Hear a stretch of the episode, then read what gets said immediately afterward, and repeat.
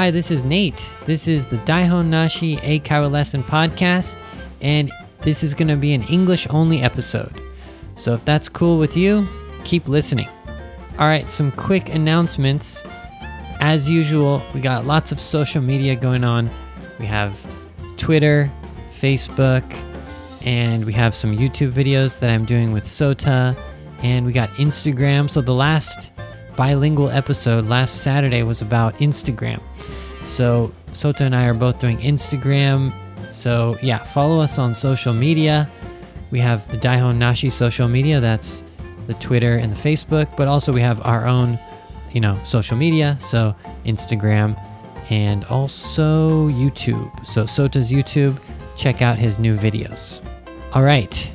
So I think that's good. Let's start uh, this episode.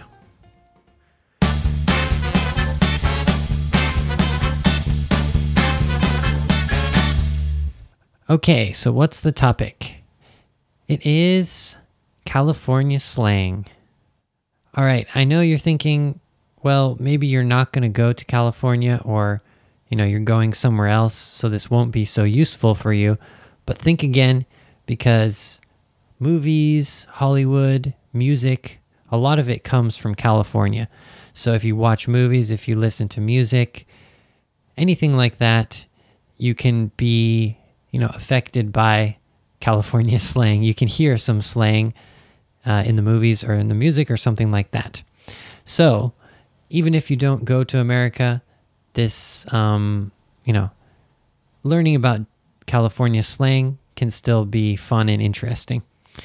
So let's start it off. All right, so first of all, I want to tell you what what do we call the southern well, okay.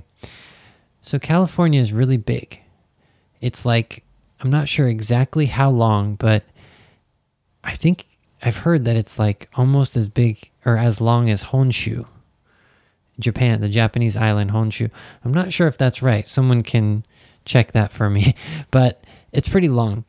And so um, California people like to split up the state, California state, into the south and the north. And we could say, you know, Northern California. That's just the normal way to say it, or Southern California, right? But we kind of have a nickname for it. So it's called NorCal and SoCal. so I guess that's the first slang for today. So I'm from NorCal. I can just say I'm from Northern California, but it's kind of a, you know, a slang word, NorCal. So I'm from NorCal and I'm not from SoCal. So I'm from Northern California. I'm from Santa Cruz, which is in the northern part. So that's the first one NorCal and SoCal. Okay. The first ones I wanted to go over were things that mean good or cool. So slang has a lot of these phrases that replace the word good, cool, nice. They make it more, well, they make it even cooler to say. So young people, um, artists, you know, musicians, people say these words um, because it sounds even cooler than using the word good or fun or cool. so, uh, a couple different ones. Uh, one is like, I'll just give you an example. Oh my gosh, this pizza is so bomb. Okay, so I said the word, this pizza is so bomb. Bomb was the word. So that's B O M B. B O M B. Usually, what is the meaning for bomb?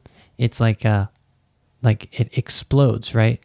So in war, you have a bomb, you drop the bomb and it, explodes, and it's like dangerous, right? Well, uh, this word, it's something is bomb, right? So usually the word bomb, B O M B, usually that is a noun. But in this case, it is an adjective. So something is bomb, right? So I gave an example. I said, This pizza is really bomb if the pizza is really delicious. So in this case, it kind of means good, right? This pizza is really good. This pizza is really delicious. This is really bomb, right? So that's one example how I would use bomb. Um, another one, uh, for example, Oh, hey, Nate, sweet ride. Okay, so let's say I'm riding my bike and I got a new bike, and my friend said that. Hey, Nate, sweet ride. So in this case, sweet. Well, you think sweet is usually for desserts, right? So, like, this cake is really sweet. Oh, this iced tea is too sweet. But in this case, it's talking about a bike. So, it means cool. So, if I'm riding down the street with a nice new bike, my friend might say, Ooh, sweet ride. And in this case, actually, there's another slang, which is ride. Ride is usually, you know, the verb, which means like I ride a bicycle. But in this case, it's a noun. It's a ride. So, a sweet ride. That means a cool bike, or it could also mean car or something like that. So, my ride or a ride, that can also mean a car, right? So, I could be driving my new car down the street and someone says, Oh, Nate, sweet ride. so, we got two slang words in one sweet and ride. Okay, here's another one that means good or cool. Oh man, that song is tight. Oh, that's super tight, man.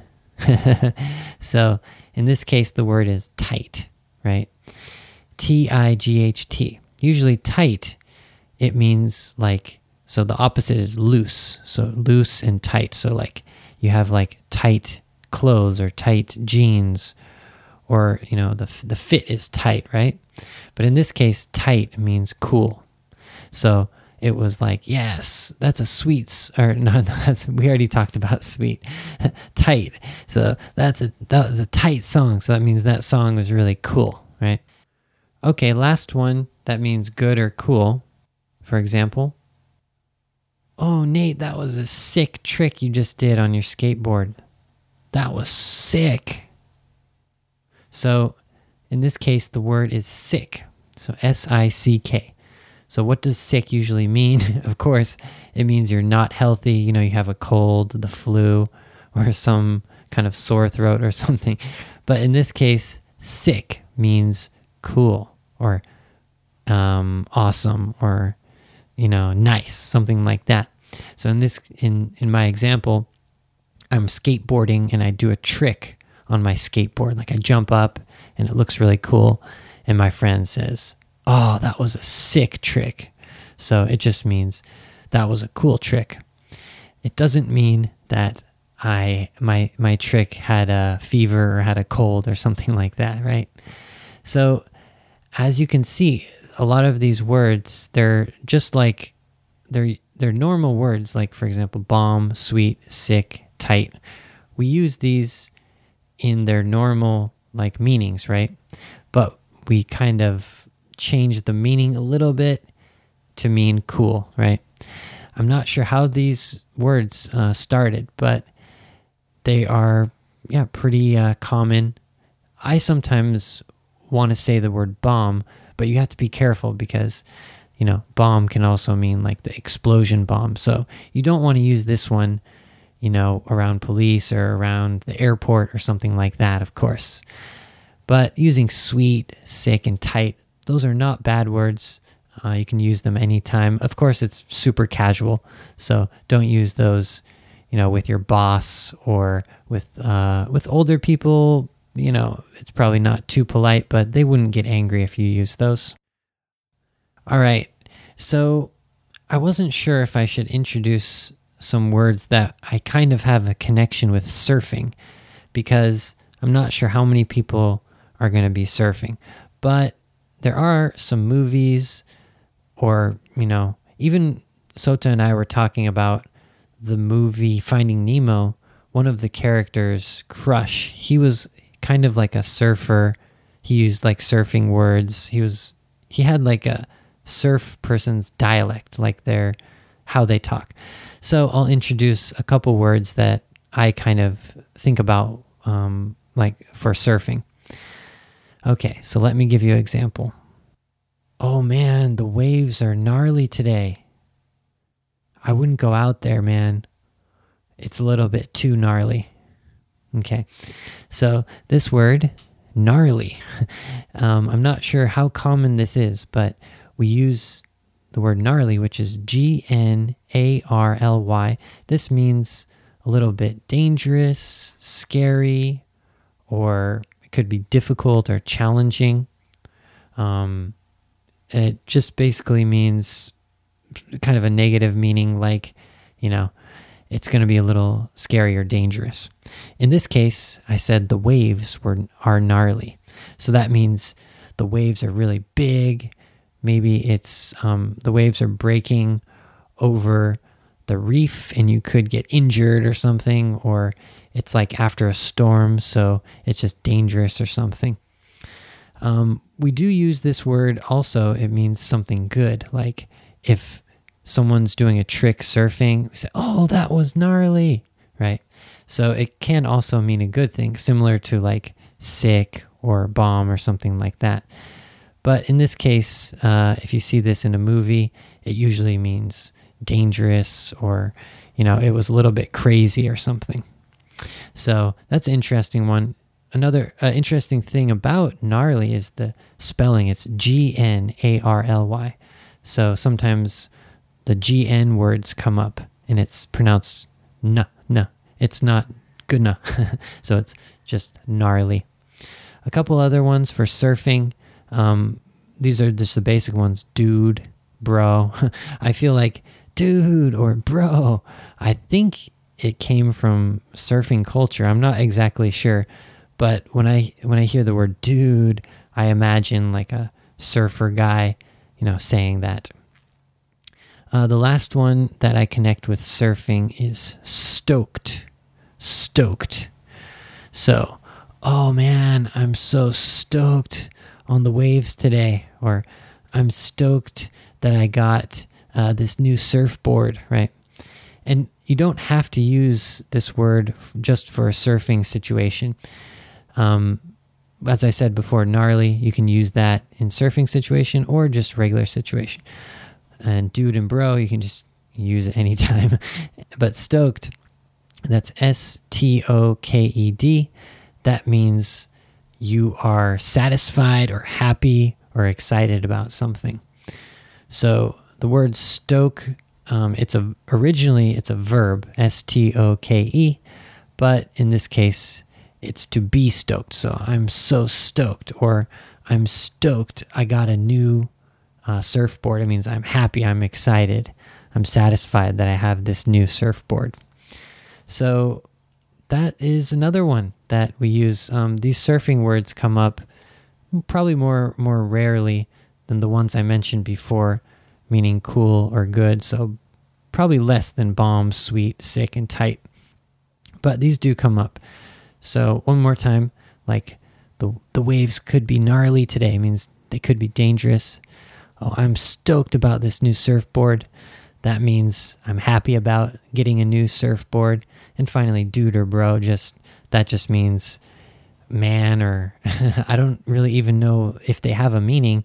It just means hey or you know what's up or guy. It just really has a lot of meanings, but we use it just to kind of uh, when we want to say something, we just say that, dude, like, oh, or mm, or something like that. Okay, just a couple more. Let me give you an example for this one. Oh man, I forgot my wallet. Can I bum some money from you? Okay, so the word is bum. So it's B U M. And can I bum some money from you? It means borrow. So, can I borrow some money from you? Sometimes bum can mean you get it for free, but in that case, it's kind of the other meaning. So, bum has like two meanings. One meaning is to, you know, borrow something because you don't have it. So, can I bum some money? It means like, can I borrow some money? So, in this case, I forgot my wallet. So, I want to borrow a little money. So, I would say, Oh, can I bum some money from you? I forgot my wallet. In the other case, the word bum is a noun and it means a homeless person. So I think there must be some connection between these two words. But Um, I mean, homeless person, as in someone with no house, they have no money. Um, Sota and I did a podcast about homelessness. So the slang word for a homeless person is a bum, B U M.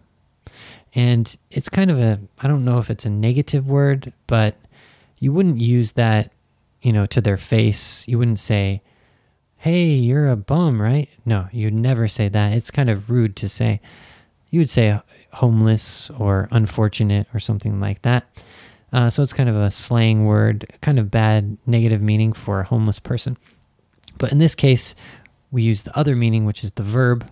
It's to borrow something. Uh, so yeah, if you forget something, if you don't have something, oh, can I bum? Can I bum some money? Or oh, could I bum a cigarette? Or could I bum, you know, a pencil from you or something like that? So yeah, that's another one. Okay, the last couple ones I wanted to introduce were kind of the opposite of bomb, sweet, sick, and tight. Those meant good or cool. In this case, I want the meaning to be bad or mm, kind of like deceptive, or in a way, it's basically bad or negative things. So, one of them, here's an example. Oh, that was shady how John just left the party without telling us. That was shady. Okay. So the word here is shady. S H A D Y. Shady.